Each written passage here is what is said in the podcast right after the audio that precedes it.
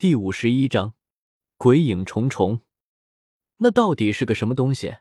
是魂兽，还是恶恶鬼？李胜拨弄着跳动的火堆，陷入了沉思。如果是魂兽，顶多就是棘手的一点，只要能摸清楚它到底是什么，那么就好对付。如果那真的是鬼物的话，想到这儿，李胜不由得打了个寒战。在前世生活的那么长的时间里，让他对鬼物有一种天然的惧怕。从小到大，大人们总喜欢拿鬼来吓唬小孩，哪怕是长大了，知道鬼是虚无缥缈的，也还是对鬼有一种深刻的畏惧感。呼，刺耳的风卷着呼哨吹了过来，林间似乎多出了许多朦胧的身影。咦，嘻嘻嘻嘻，姐姐姐姐。好似鬼语一般的嬉笑声从林间传了过来，将李胜团团围住。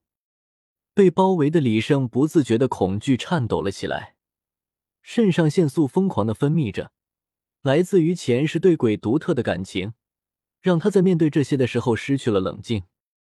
蓦地，阴风一停，十几道惨白色的身影。将李胜团团围了起来，在月光的映照下。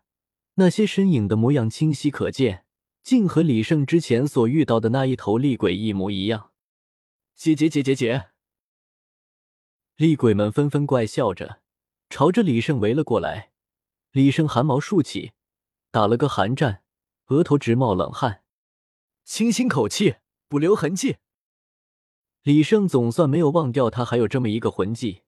口香糖一出，水雨争锋。吞下口香糖的李胜立刻将所有的恐惧感全部排除在外，那些对于鬼的恐惧再也影响不了他的判断。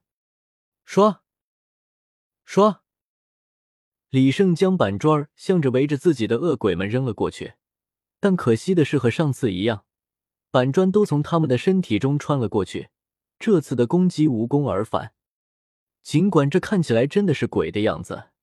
但李胜还是显得十分平静，眉头一皱，俯身冲了上去。看着向自己冲来的李胜，恶鬼也不躲避，任由李胜拿着砖头向自己拍了过来。李胜心里泛起了嘀咕：难道这真的是鬼？对物理能力免疫吗？虽然如此想着，但是手上的动作却是没有停，手持板砖从恶鬼的身体里挥了过去。但空荡荡的手感无一不告诉这李胜，他并没有攻击到恶鬼。就在李胜挥空的那一刹那，恶鬼放声的笑了起来。李胜只感觉一股深深的寒意涌上脑门。那恶鬼不知何时已经挥起了鬼爪，趁着李胜来不及收力的时候，向着李胜的脑袋抓去。格拉格拉，在青莲那里经过脱胎换骨的身体立了大功。李胜竟在鬼爪灵体的一瞬间，已经挥空的胳膊反向旋转了过来，浑身骨骼作响，折成一个不可思议的角度。两只胳膊手持板砖架住了恶鬼的攻击，挡住了。李胜心头一动，既然能够挡住，那就说明还在自己的应付范围之内。就在李胜挡住了恶鬼攻击的一瞬间。其他几个还在慢慢围拢的恶鬼也动了起来，竟然没有丝毫征兆的出现在了李胜的背后，无数只鬼手向着李胜抓来。呵，李胜爆发出了魂力，浑身骨骼之上长出了长长的骨刺，皮肤之上也有细小的棘刺，头顶上冒出一只牛角。李胜在这瞬间用出了魂骨的能力。那密集的骨刺变相的增强了他的防御力。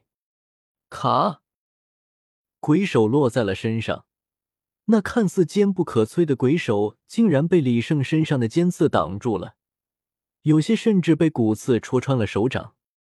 一些没有被拦住的鬼爪落在了李胜的身上，李胜那看似银白柔嫩的皮肤竟像是坚韧的橡胶轮胎一样，鬼爪切割的十分艰难。好不容易透过皮肤，又被一层网状的植物藤蔓拦住了。继续用力之下，终于突破了藤蔓的阻拦。但是鬼爪已经没有了动力，还没有碰到骨骼内脏，便被肌肉给紧紧的给夹住了。李胜脸上露出了得意的笑容，用力一震，浑身的钉刺爆射而出，还来不及将鬼爪从李胜的身体拔出的数个恶鬼被攒了个透心凉，浑身布满了坑洞。李胜回头望去，心头一震，看来这些怪物也不算太厉害，既然能被我给伤到，那就说明了根本没比我强多少。但是令李胜所惊讶的是，被自己用骨刺射穿的恶鬼竟然在消散，像是用沙子垒成的城堡一般，随风飘散了。而那些没有受伤的恶鬼，竟在此时也随之消失了，就像他所遇到的第一只恶鬼一般。李胜跑到消散的几个恶鬼所站立的地方，心里充满了疑惑：不应该呀，如果是死了。怎么可能不会留下魂环呢？难道真是恶鬼？不对，我确信这应该是一种从未被发现过的魂兽，只是太过诡异了些。李胜这一整晚都没有合眼，生怕再被偷袭，但是这一整晚都风平浪静，看来是不会来了。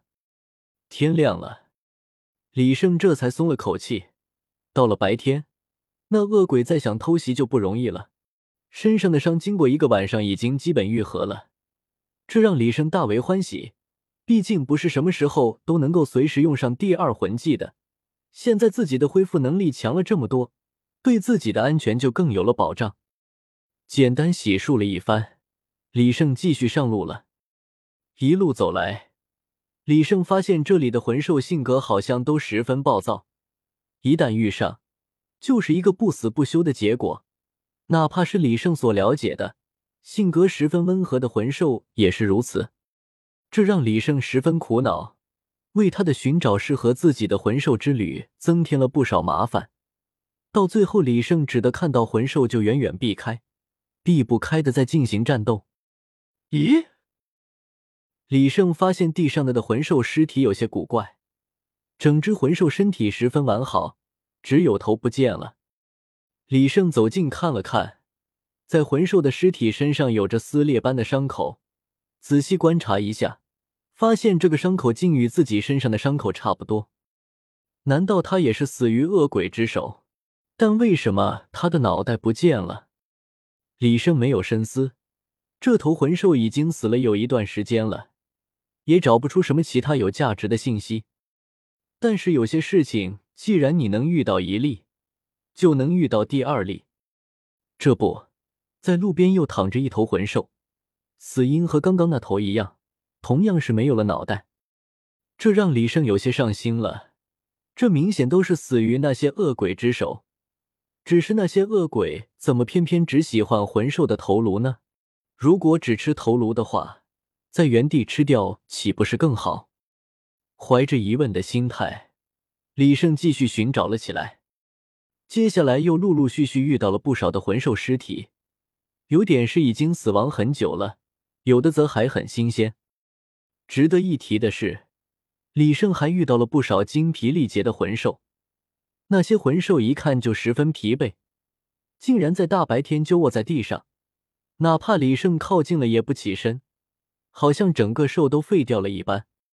对于这些魂兽，李胜没有招惹，也没有救助。